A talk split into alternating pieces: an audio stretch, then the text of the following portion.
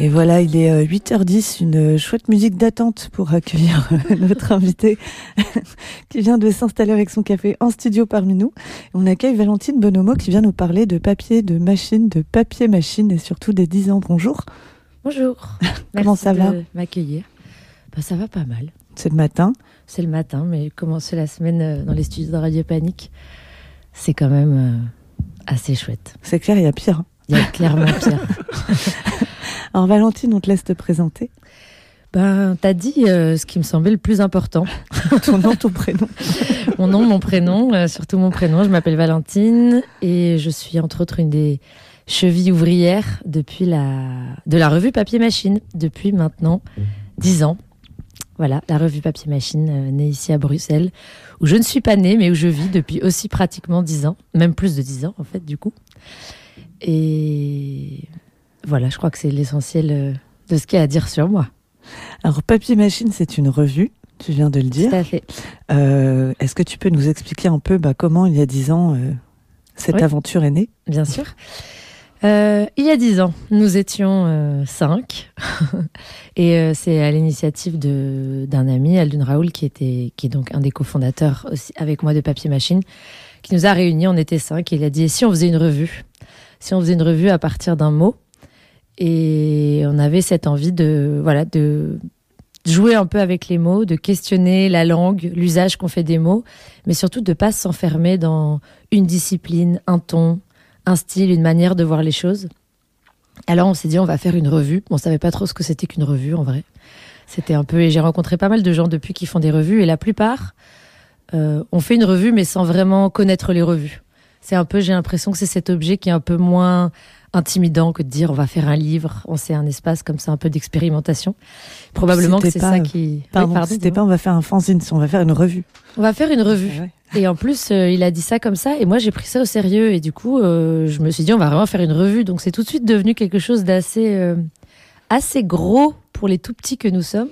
C'est resté petit, mais on s'est tout de suite donné pas mal de moyens en fait de faire effectivement une revue avec 112 euh, pages, une relure euh, collée, cousue, euh, imprimée en, en quadrichromie de super qualité, organiser des événements pour faire voilà faire vivre ces mots qu'on choisit à chaque fois pour chacun des numéros et faire en sorte que ça soit que chaque mot, chaque revue et les événements qu'on organise aussi soient des espaces de rencontre entre des gens avec des perspectives tout à fait différentes. effectivement, on aurait pu faire un fanzine, on aurait pu faire un truc beaucoup plus léger mais moi, je sais personnellement une prise de conscience que j'ai eue quelques années plus tard. Mais en fait, on aurait pu faire autrement. Mais sur le moment, en tout cas pour moi, ça s'était pas posé. C'était bah, on fait euh, comme on a fait. Puis après, en fait, il y avait d'autres choses à faire. Mais je suis contente pas de regret. Pas de regret. On a eu des moments de fatigue, mais euh, mais pas de regret. Et donc, on n'y connaît rien la revue. Et comment ça se passe? Alors comment ça se passe? Ben donc tous les six mois à peu près, on se réunit, on a un petit euh, comité euh, électoral euh, à géométrie variable. Il y a un petit noyau dur qui est là depuis quasiment le départ, plus ou moins en fonction des dispos. Et puis on essaye régulièrement d'inviter l'une ou l'autre personne novice ou en tout cas qui est soit proche de la revue pour avoir contribué, soit parfois on était en résidence dans certains lieux, on invitait les personnes qui nous avaient invités. Et alors s'organise une élection on choisit un certain nombre, chacun vient, chacun, chacune vient avec cinq mots qu'on met en commun, et puis on se retrouve avec une liste, et là, ça débat. On fait des tours de vote, on, argumente, il est interdit de regarder dans le dictionnaire. Euh, souvent, il est interdit de faire des alliances, genre défends celui-là, moi je défends celui-là pour t'aider. En vrai, on le fait tout le temps. Et pourquoi il est interdit de regarder dans le dictionnaire?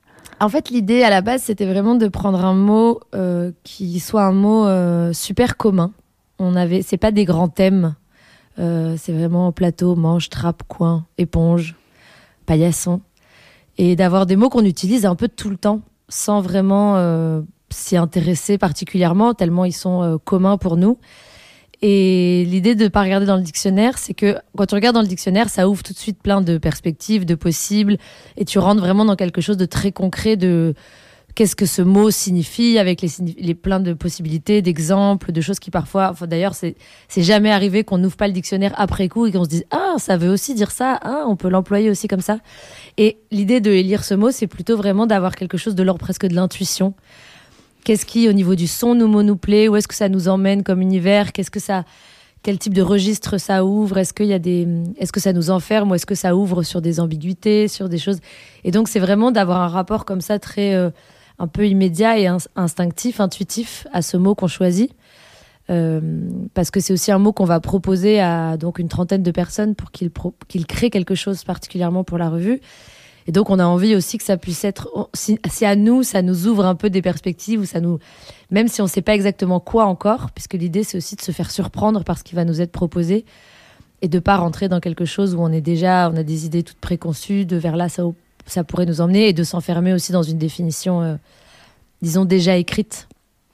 Euh, donc voilà, on ne regarde pas dans le dictionnaire. En général, quand on commence à faire euh, plein de jeux de mots, on se dit, ah, on est sur une bonne piste. les mauvais jeux de mots sont souvent facteurs de bonnes idées, mais pas toujours. Donc il y a aussi il y a toujours un moment dans l'élection où on se dit hmm, est-ce que c'est pas une fausse bonne idée ce truc? Et, ça dure vraiment très longtemps, on discute beaucoup. Et ce qui est marrant à chaque fois, c'est que ça peut durer vraiment, quand je dis longtemps, c'est 6-7 heures quoi, de réunion, de discussion. Ah oui, c'est pas mal. Ouais, ouais. et à la fin, vraiment, on a l'impression de. On se sent pas bien, quoi. On a vraiment l'impression de prendre une décision, un truc. Euh, qui va décider presque pas du sort de l'humanité, mais de notre sort en tout cas, ce qui est plus ou moins vrai, en tout cas pour euh, Lucie Combe et moi-même qui, en ce moment, depuis quelques années, sommes celles qui travaillons là-dessus presque au quotidien. Il y a quand même, euh, tout devient, ça prend une dimension comme ça très grave et le lendemain, en général, on a une énorme gueule de bois, mais pas, pas forcément d'alcool, mais tu sais, d'avoir tellement, euh, c'est un peu stressé, de projeter, de s'être dit non quand même, on peut pas faire ça, ah mais si quand même, tout ça pour finalement choisir paillasson quoi. Donc c'est assez rigolo le l'importance que ça prend dans notre la tension nerveuse et émotionnelle que ça prend par rapport à, à l'enjeu qui en est quand même un parce que ça va définir le contenu et voilà c'est un débat fort. Oui, c'est ça. Et puis après, il y, a des, il y a des motifs récurrents du style. Euh, bon, la base, c'est comme je disais, c'est qu'on choisisse un mot qui ne soit pas un thème. Est-ce que par exemple, nuit, c'est un thème? Moi, je dirais que oui. Euh, là, on débat pendant 7 heures. alors, mais non, c'est quand même un peu un thème. Ok, oui. Et pluie, pluie, c'est un peu un thème. Par contre, éponge, non, éponge, ça va, c'est pas un thème. Alors, alors c'est vraiment super, on sait pas trop, quoi. Ou alors, est-ce que, euh, voilà, est-ce qu'il y a des, on a, la dernière fois, on a failli lire patate. Est-ce que c'est pas trop, euh, il n'y a pas quelque chose de trop, justement, guidé ou trop, un peu léger, humoristique? Voilà, est-ce que c'est pas trop concret aussi, même si on a souvent des choses concrètes, genre paillasson, c'est super concret, mais est-ce que ça enferme pas dans un registre qui est soit trop joyeux, soit trop festif, quoi, soit voilà, il y en a qui militent à chaque fois pour essayer de caser une onomatopée, et en fait, on, c'est vrai qu'on est un peu à des moments enfermés dans des rôles. Euh, on a dans notre comité électoral une personne bien connue de Radio Panique qui essaye toujours de caser des onomatopées. Peut-être que certains, certaines la reconnaîtront. qui ça peut bien être? Et moi, je suis là, non, surtout pas, ça va tout modifier. C'est toujours aussi ce truc que si on choisit quelque chose de différent, par exemple, il y a plein de moments, on a, on a failli avoir des adverbes, mettons, parce que c'est toujours des noms.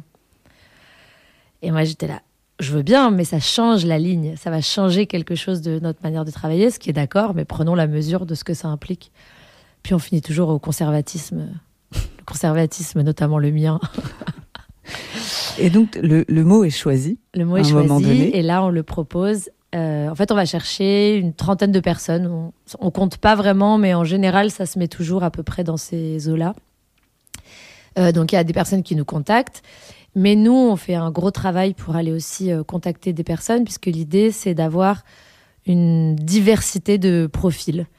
Euh, donc on on va pas forcément, c'est pas qu'on fait des des cases et des quotas, mais par exemple l'idée c'est d'avoir aussi bien des gens qui qui ont une pratique dans le domaine de la littérature, que ce soit professionnel ou non, mais euh, aussi par exemple dans des domaines scientifiques.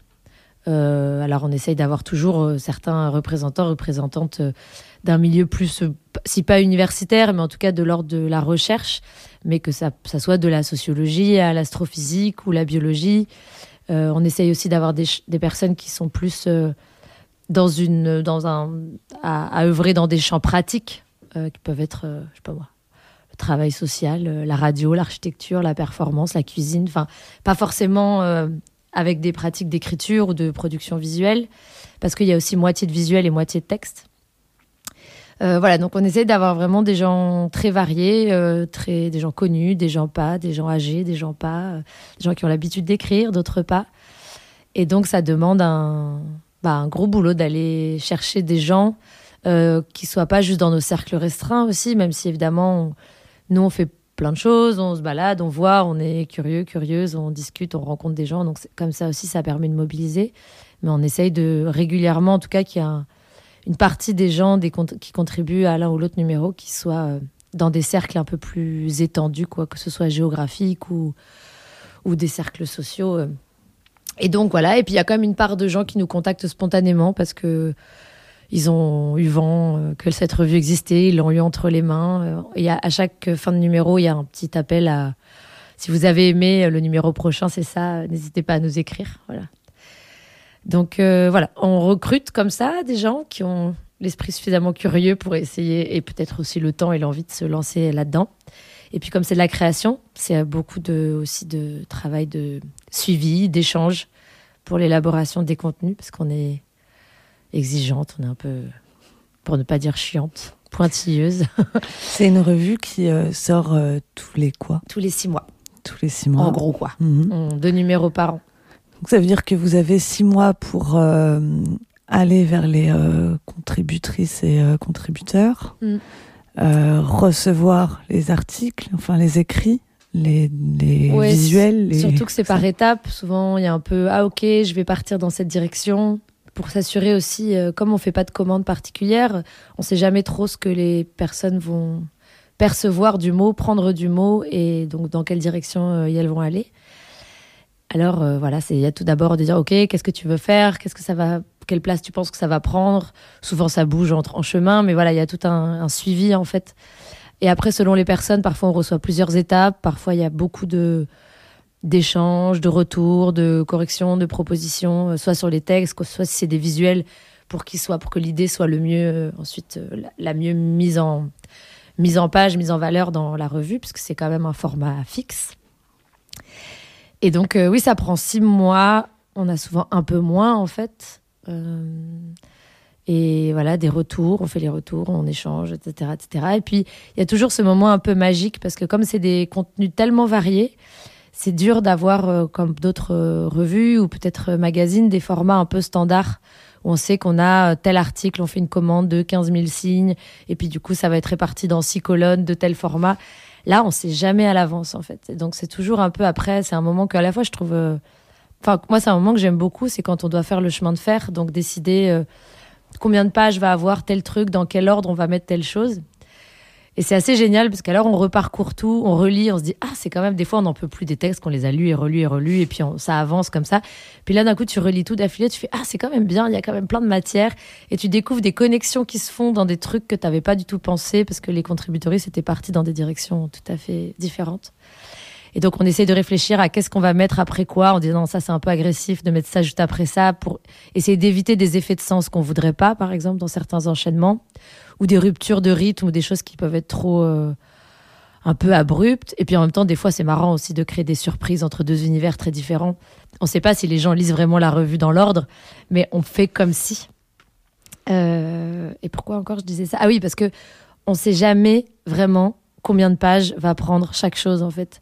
C'est toujours super approximatif. On, a 112 pages à remplir, mais jusqu'au dernier moment, il y a toujours quelqu'un qui dit ah je peux encore proposer quelque chose et nous on dit toujours ah oui ça a l'air trop bien vas-y. Et puis on a évidemment ça nous arrive pas tant heureusement, mais des gens qui au dernier moment se désistent. Bref, et mais il y a toujours plus ou moins un miracle qui fait que ça rentre. Euh, un miracle qui parfois nous cause quelques ulcères et aux graphistes aussi. On sait déjà, on a eu des quelques plantades, notamment récemment quelques années, j'ai quelques anecdotes comme ça de, de drames de chemin de fer. Vas-y, parle-nous de drame. Bah, c'était pas vraiment un drame, au final, c'était bien, mais je vais révéler un petit. Euh, Secret. C'est voilà. Il n'y a pas tant de monde qui le sait, en fait, de cette aventure-là, mais maintenant, ça y est, ce sera révélé au grand public. En fait, on vient de sortir un numéro hors série, j'imagine qu'on on y viendra, qui fait euh, deux numéros. C'est deux volumes. Et en fait, parce que depuis, euh, bah, notamment en fait depuis le Covid, quand on fait cette réunion de chemin de fer, on l'a fait très souvent euh, par euh, par Skype, en, visio quoi. Pas juste à cause du Covid, mais parce que donc Lucie avec qui je travaille le plus Et maintenant, vit dans un petit village de 100 habitants dans le sud de la France. Et donc, euh, c'était pas forcément évident de se retrouver au bon moment pour faire le chemin de fer. Et puis, de fait, au moment du Covid, du coup, ça s'est plus trop mis. Et donc, on a un, tableau Excel euh, où on parle à distance et puis on essaye de mettre les choses dans les cases, etc. Et d'une manière générale, le suivi, c'est comme ça. On a des listes de contributeurs, et puis le, nombre de pages, et, et, on fait le suivi comme ça. Et là, quand on préparait ce volume hors série, comme le hors série, il a une mise en page un peu différente, c'était encore plus difficile d'évaluer combien de pages allait prendre chaque contribution en fonction du nombre de signes qui nous étaient envoyés. C'est un numéro sur le dire et les personnes qu'on a invitées se sont tous et toutes complètement étalées. À, ça, à chaque fois, c'était Ah oui, c'est bon, je fais quatre pages et puis ils nous en envoyaient huit. Et puis on a un peu laissé faire, et puis en se disant oui, bon, mais ça va, en fait, il y a encore de la place. Donc on comptait, on voyait, puis on en était toujours à un certain nombre de pages, comme ça, on se dit bon, ça va. Ah non, mais il y a encore de la place. Ah bon, on pourrait aller chercher cette personne. Donc on continue à remplir, et puis il y avait quelqu'un qui finalement ne faisait pas, ou il y avait deux pages en moins. Donc on faisait des petites variations comme ça, mais on était toujours dans les clous. Et puis le jour de même, il y avait toujours de la place qui était un peu bizarre, et je pense qu'on était juste je sais pas, on s'est pas rendu compte qu'il y avait un truc qui allait pas, quoi. Et on fait le chemin de fer, et là, on commence à, on était déjà presque, on avait presque rempli nos 112 pages, mais on avait encore énormément de contributions à caser, quoi. Je disais, mais qu'est-ce que c'est, c'est bizarre. On a recompté vraiment, je pense, ça nous a pris 45 minutes, recompté mille fois, si on s'était pas trompé. Là, on a bien mis ça, cette contribution, c'est bien six pages, machin. Et puis là, je me rends compte, je me rends sur le tableau Excel qu'il y a un, dans un petit coin, là, un point d'interrogation. Je clique dessus, et en fait, il y avait un certain nombre de cases avec des chiffres qui n'étaient pas euh, comptabilisés comme des chiffres. En fait, apparemment, il y a cette option sur Excel où tu peux décider que certaines cases, même s'il y a des chiffres, sont comptées comme des lettres. Et donc, il me demande convertir en chiffres? je dis oui. Et là, on était à 160 pages, en fait, au lieu de 112. Donc, gros moment de mon Dieu. Comment fait-on alors au début, on se dit bah tous ceux qui avaient dit qu'ils nous enverraient quatre pages, qui en ont fait huit, on va leur renvoyer en disant bah on avait dit oui, mais en fait non. Donc tu coupes. Mais bon, c'est un peu violent. Et puis nous, on était encore censé faire pas mal de choses. On avait parce que dans les numéros hors série, on republie aussi des textes existants, donc on avait collecté des choses qu'on voulait republier. On avait l'un ou l'autre article qu'on devait faire nous. En fait, on, on commence à écrémer, écrémer, écrémer. Et on arrive à 128 pages, qui est un nombre à peu près correct. On a déjà fait certains numéros de 128 pages. Mais du coup, c'était hyper frustrant parce qu'il y avait certaines contributions qui occupaient un espace un peu démesuré, pas par rapport à la qualité de ce qui était proposé, mais par rapport aux 128 pages. En fait, c'était pas équilibré par rapport à la diversité qu'on aurait voulu avoir. Et, euh, et puis on enlevait plein de choses enfin qu'on avait eu envie de faire, qu'on avait été chercher, donc on avait un peu... Euh, et en fait, même 128 pages, ça revenait, à vu l'augmentation des prix euh, du papier, etc., plein de choses, enfin, ça revenait à un numéro très très cher, quoi. Donc, et moi, je lance un peu comme ça, inspiré par un, une revue qui s'appelle La Brèche, que vous connaissez peut-être, qui, je sais, une fois ont eu ce problème. Ils avaient trop de pages et du coup, ils ont dû faire un double numéro. Et d'un coup, j'ai cette histoire qui revient et je dis à Lucie, bah, viens, on fait deux numéros, en fait. On fait deux volumes. elle me dit, ah non, non, non, je sais pas, elle, elle voit pas trop le truc. On se dit, bon, on va se coucher, on se reparle demain. et à minuit, j'avais un mail de Lucie qui me dit, J'arrive pas à dormir. J'ai bien réfléchi. Je pense que ça peut marcher. Et là, elle avait fait tout un plan de comment créer quand même un truc cohérent avec le fait d'avoir deux volumes. Et moi, je me disais, mais oui, puis c'est l'année de nos 10 ans. C'est un double volume anniversaire. Euh, voilà. Et donc, on a deux volumes. Mais donc, ça, c'était un peu une aventure de chemin de fer, euh, par exemple. Et puis finalement, ça prend sens. finalement, ça en vrai, c'est un peu la. Je pense que c'est quelque chose dans la vie en général, mais c'est d'autant plus frais chez Papier Machine. C'est qu'en fait, tu arrives à donner du sens à tout. Très bien. On peut toujours faire du lien entre les trucs. Et donc aujourd'hui, Papier Machine, c'est euh, combien de numéros? Alors, on a publié 13 numéros. Euh, on est en train de préparer le 14e et 3 hors série. Donc ça fait 16 euh, numéros. quoi. C'est quand même pas mal. Ben, c'est pas mal, ouais. Mm. C'est vrai que c'est pas mal. Et... Ça fait déjà une bonne collection. Ça fait une sacrée collection. Hier, j'étais au salon Fugueur du Livre à Liège. Et sur la table, il y a tous les numéros. Et il y a deux, trois personnes qui sont passées qui font Ça commence à faire pas mal. Parce qu'en plus, Papier Machine, c'est une revue que vous allez présenter euh, un peu partout où vous pouvez. On essaye, ouais, on essaye de. Je crois que c'est un truc qu'on avait quand même.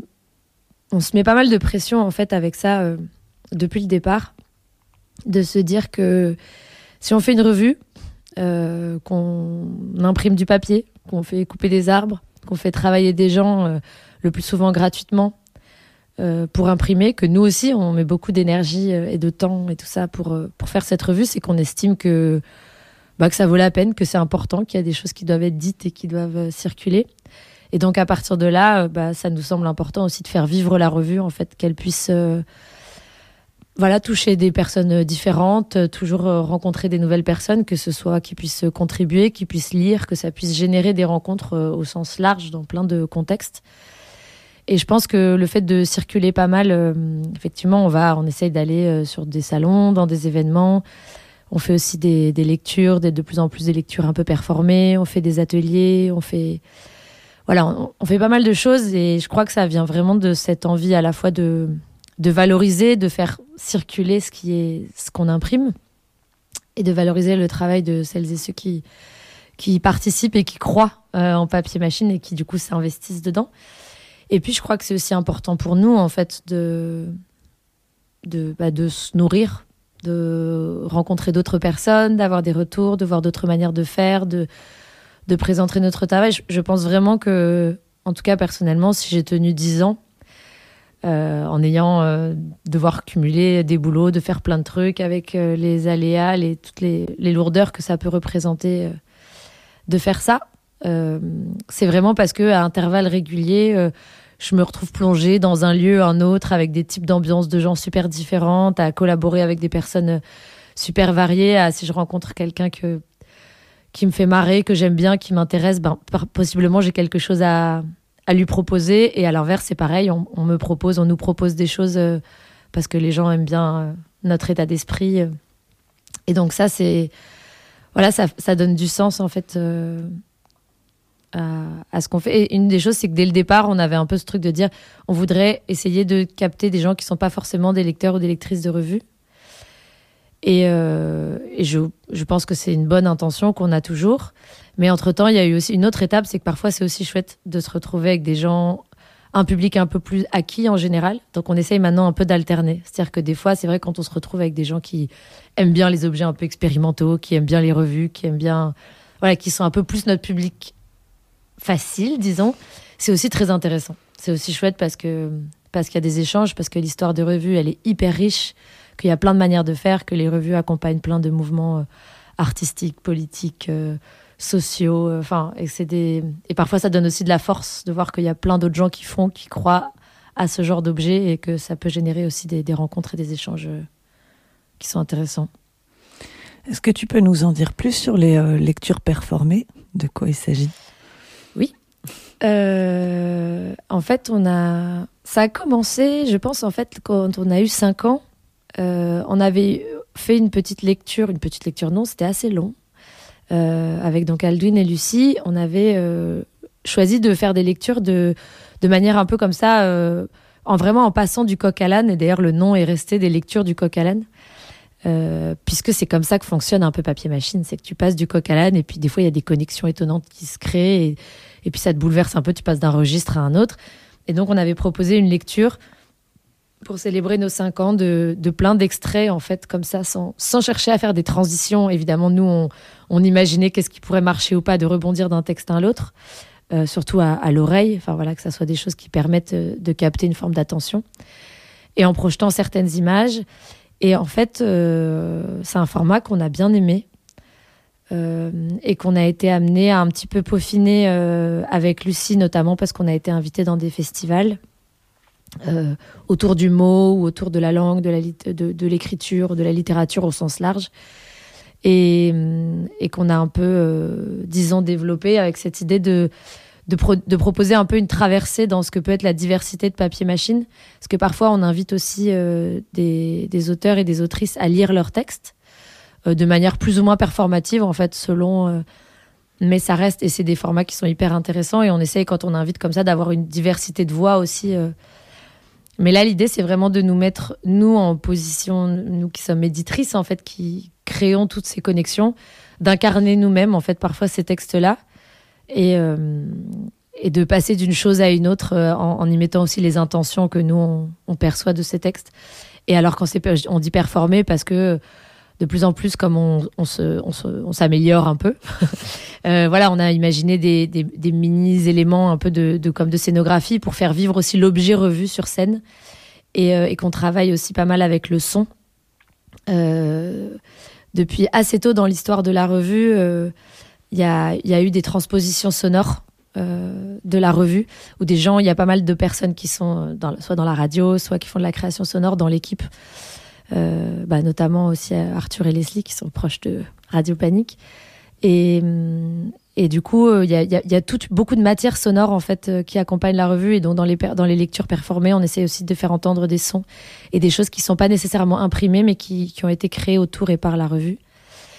Puis on a fait aussi un moment autre, un autre format avec un groupe de musique euh, qui s'appelle les Gloomy Baboons et on a formé les Gloomy Machines et donc c'était vraiment une aventure euh, intéressante de, fusionner l'univers d'un groupe euh, qui joue ensemble depuis qu'ils ont 14 ans avec leurs morceaux, leurs réflexes, leurs automatismes et tout ça et de prendre un peu leurs morceaux, leur répertoire, de voir comment certains textes, certaines musiques peuvent résonner avec certains textes de papier machine puis on a créé comme ça des formes hybrides avec aussi de l'illustration en live, euh, chose que faisaient déjà. Et ça, c'était très chouette. On l'a, pour l'instant, on l'a fait trois fois. Après, c'est un format un peu lourd parce qu'on est huit. Il faut des bonnes conditions de projection, des bonnes conditions, très bonnes conditions de, d'acoustique. Enfin voilà, c'est difficile de le faire un peu comme ça à la légère. Mais en tout cas, c'est des moments euh, que moi je trouve extrêmement joyeux de. Bah, d'abord, on aime bien lire sur scène et faire entendre les textes. Mais euh, voilà, parfois l'objet revu avec toute cette diversité de contenu peut peut-être euh, en effrayer certains, certaines et de faire entendre les, les mots des autres et les nôtres aussi. C'est quelque chose qu'on aime bien. En tout cas, c'est riche de discipline et, euh, et ça. Tu disais, vous étiez, enfin, vous êtes éditrice, mais il y a aussi autour donc de l'organisation d'événements, et on va en venir là après une petite pause musicale. Et on écoute euh, Téléphone 529 euh, avec le titre Musicologie.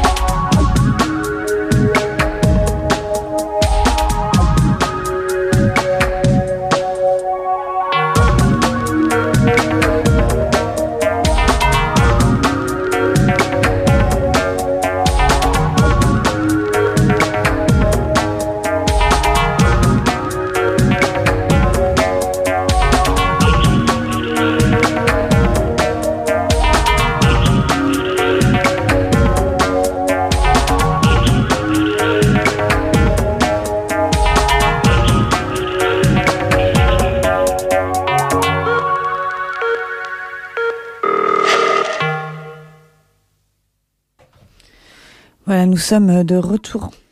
Oui. Nous sommes de retour. Sommes-nous de retour Tout à fait. Toujours avec euh, Valentine de Papier Machine. On a fait un peu comme ça euh, le tour de, de la revue, enfin le tour, un tour. voilà.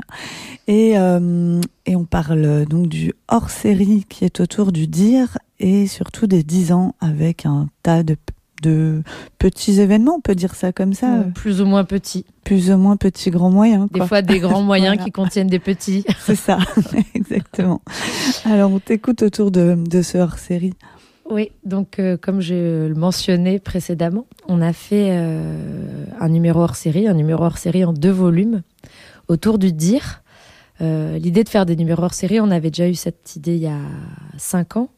Euh, qui était euh, parfois des moments un peu de prendre l'air pour faire les choses un peu différemment. Et il y a cinq ans, c'était, on avait choisi de travailler sur le choix des mots. Cette fois, de manière thématique, on choisissait pas un mot, mais on interrogeait euh, qu'est-ce que c'est que de choisir un mot? Est-ce qu'on les choisit vraiment? Est-ce que quelle est la conséquence du choix d'un mot plutôt qu'un autre? Et donc, ça avait été super intéressant de faire un numéro plus thématique, à la fois pour nous et aussi par rapport à aux personnes qui nous lisent ou qui nous suivent ou qui nous suivaient pas et qui nous suivent maintenant ou qui nous suivent plus. Parce que c'est aussi euh, une manière de se positionner c'était une manière un peu de se positionner sur euh, tout ce qui est en fait le fond un peu aussi euh, un peu pas mais complètement en fait politique et ce qui nous anime et les questions qui nous animent par rapport à la langue à l'usage des mots à plein de choses. Et donc ça a été un peu une forme de numéro manifeste en fait ce hors série là et là on avait envie d'en faire un autre autour du dire mot en lien notamment avec euh, cette expression euh, qui ne dit mot consent. qui, faisait, qui est sur un certain nombre de couvertures sous le logo de papier machine parce que ça vient du tout départ quand on a fait la revue avec ce truc de choisir un mot et par rapport au manifeste et papier machine, 10 mots pour ne pas consentir. Donc voilà, qui ne dit mot consent répond le mot sur la couverture et on invite plein de personnes à ne pas consentir avec nous, en tout cas à prendre parti, à prendre part au débat puisque voilà, sous ces airs de légèreté, euh, papier machine essaye de, voilà, de poser des questions euh, et de dire des choses. Euh, mais évidemment, c'est une expression qui est hautement problématique. et donc, à un moment donné, on s'est dit, bah, en fait, ça va pas d'avoir ça comme ça, parce qu'on s'est rendu compte que c'était pas forcément compréhensible ce que ça, le sens que ça prenait sur cette couverture pour nous. Et évidemment, c'était pas du tout un dogme, c'était pas du tout de dire que ça vaut pour tout le monde. On sait bien que, on sait bien, mais c'est hyper important de le redire et de le répéter parce que tout le monde ne le sait pas bien, je pense. Que c'est pas parce qu'on ne dit pas qu'on consent et qu'on n'est vraiment pas euh, tous et toutes égaux euh, dans la capacité non seulement à dire, dans notre possibilité de dire, mais aussi à être entendu et que parfois c'est aussi stratégique de se taire. Euh, mais on s'est dit plutôt que de l'enlever, alors même que c'était sur quand même un certain nombre de couvertures, et aussi plutôt que de juste se satisfaire, entre guillemets, de dire euh, qui ne dit mot ne consent pas forcément ou ne consent pas. Euh, en tout cas, je me, posais la question, et on s'est posé la question de dire mais qu'est-ce qui fait justement que si on n'est pas d'accord, on le dit pas? Euh, pas s'arrêter là, quoi, d'aller comme plus loin. Et donc on s'est dit, mais ça, ça mérite, on fasse un numéro, même un double numéro. Et donc, on a fait un double numéro sur le dire, et particulièrement le dire mot. Euh, et donc, c'était aussi une manière par rapport au mot de passer à cette question de la parole, en fait. Qu'est-ce que c'est que de dire des mots? Euh, et, de, et donc, euh, voilà, mais ça, donc ces deux numéros sont là-dessus. Et, et, comme un peu on a l'habitude de faire, on, on, a abordé cette question par plein de, plein de prismes différents, donc aussi bien les neurosciences, donc qu'est-ce, que, qu'est-ce qui fait que dans notre cerveau, on arrive plus ou moins à dire des mots ou pas, quand ça marche et quand ça marche pas. Euh, il y a aussi une orthophoniste qui parle du, bégaiement et qui revendique sa liberté de bégayer. Et ça implique aussi de savoir qu'est-ce qu'on est prêt à entendre comme manière de dire des mots. Euh, mais c'est aussi euh, dans les. Il y a des contributions sur la question de la justice. qu'est-ce qui fait que des, des, personnes sont censées être entendues mais ne le sont pas forcément? Des espaces plus ou moins safe qui font que la parole peut émerger ou pas. Il y a des contributions sur le fait d'utiliser la parole d'autrui en, poésie.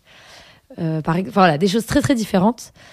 Et, euh, et pour, euh, on avait aussi, ça nous paraissait aussi hyper important autour de cette problématique, de ce sujet, de, de multiplier un peu les, les, occasions de rencontres et de partager ces questionnements avec d'autres personnes que, et sous d'autres formats que celles de la revue.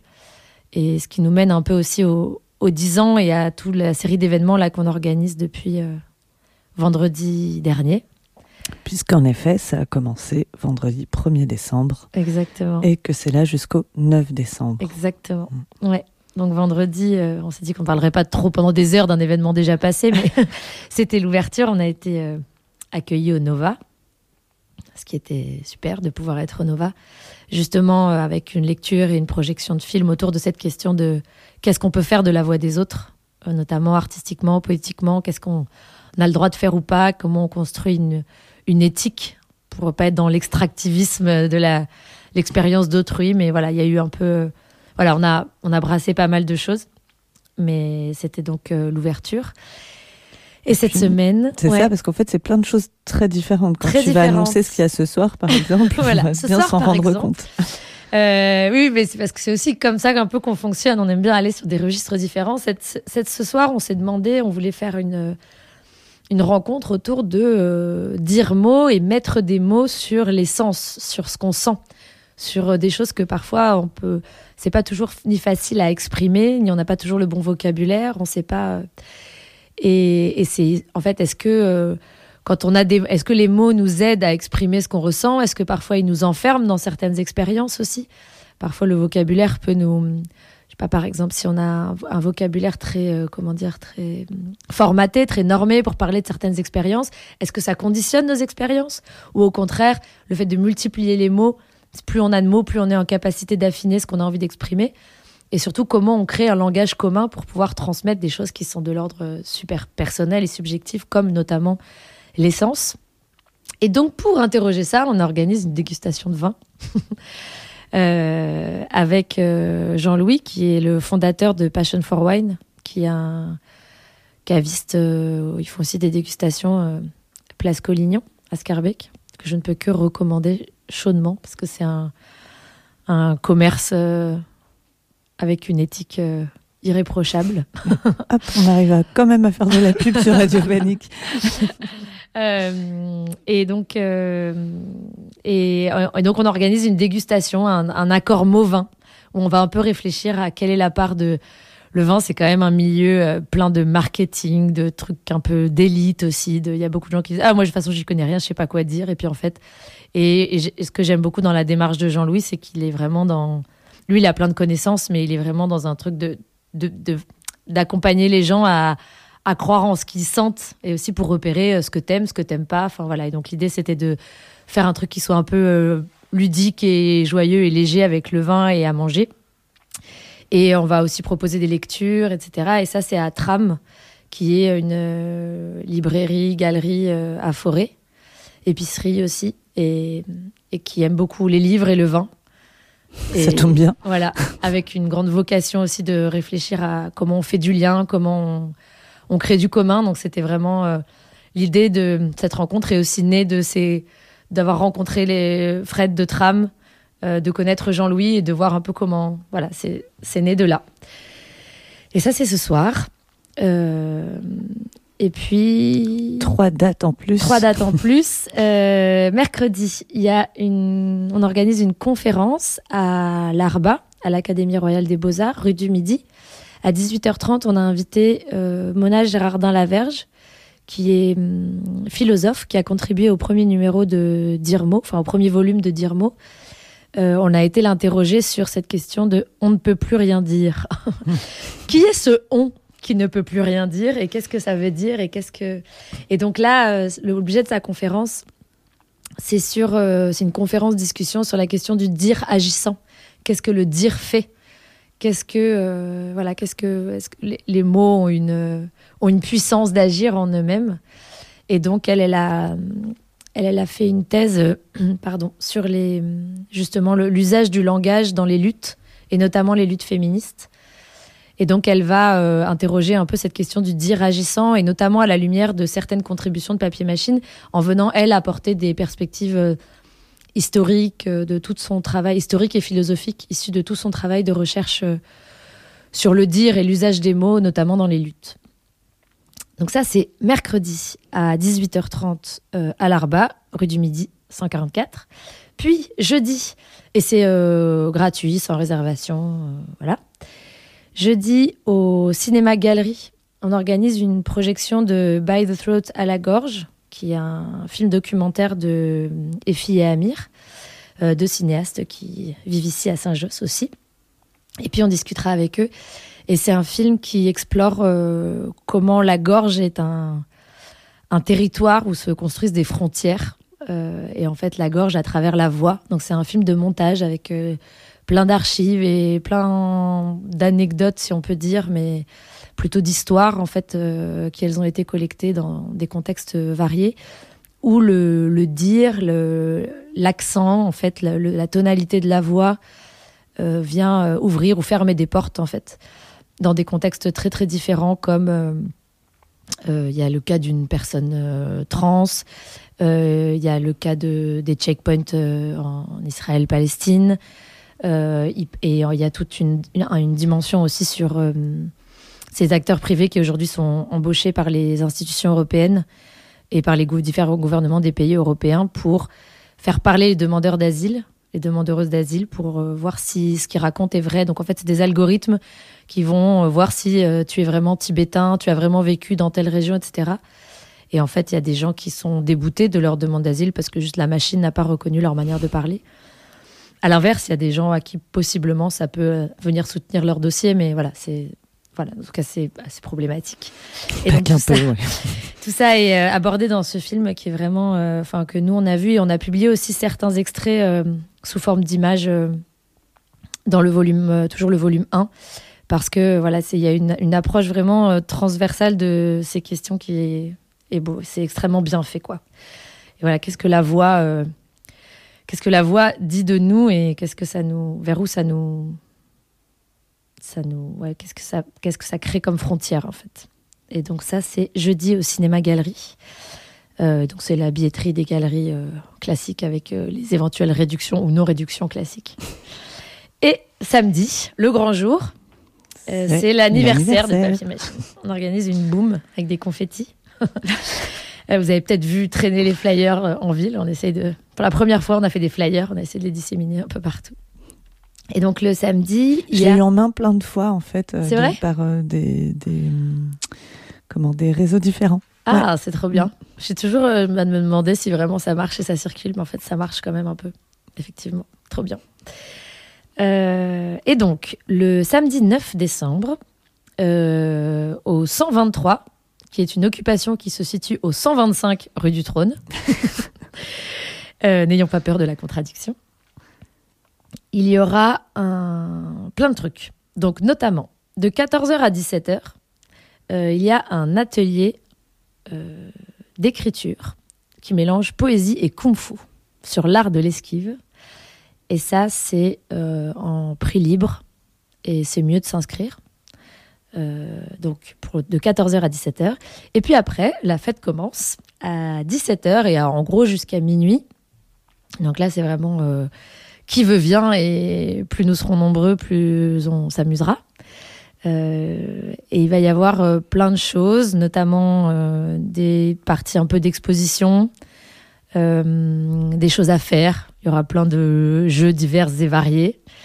il va y avoir sept genres de DJ sets. En fait, on a demandé à sept personnes qui avaient contribué à Papier Machine à un moment ou à un autre de proposer 45 minutes de DJ set inspirés par deux démos de leur choix. Donc comme il y a 14 mots, ça fait 7 DJ sets. Waouh On ne maîtrise pas les tableaux Excel, mais ça, on a réussi à le faire. Euh, il y, a, y a une performance euh, que vraiment je suis très impatiente de découvrir parce que je ne l'ai pas faite. Mais euh, j'ai beaucoup discuté avec elle. Et en fait, c'est Charlotte Lipinois qui a créé une performance qui s'appelle Café micro-ondes et en fait, on l'a invité parce qu'on voulait faire quelque chose autour du small talk, des petites conversations. Qui, euh, c'est des, des, discussions qu'on a eues quand on préparait ce volume sur le dire de, tu vois, ces grands discours qui disent beaucoup, mais en fait n'agissent pas, c'est creux. Et à l'inverse, toutes ces petites conversations qui, a priori, ne disent rien, mais qui en fait font beaucoup. Euh, dans ce que ça crée comme lien, dans ce que ça crée comme euh, relation, dans ce que ça peut, voilà, ce à quoi ça peut amener en fait. Et Charlotte Lipinois, un peu, euh, elle a une réflexion qui croisait un peu ça. Et elle a créé un jeu elle a créé un distributeur de conversation et puis elle a créé tout un jeu pour travailler un peu les mécanismes de la conversation comme ça, où à plusieurs, on peut intervenir pour essayer de bâtir une conversation. et donc ça, c'est un peu en continu de 17h à 20h. je ne peux que vous encourager à venir découvrir ça.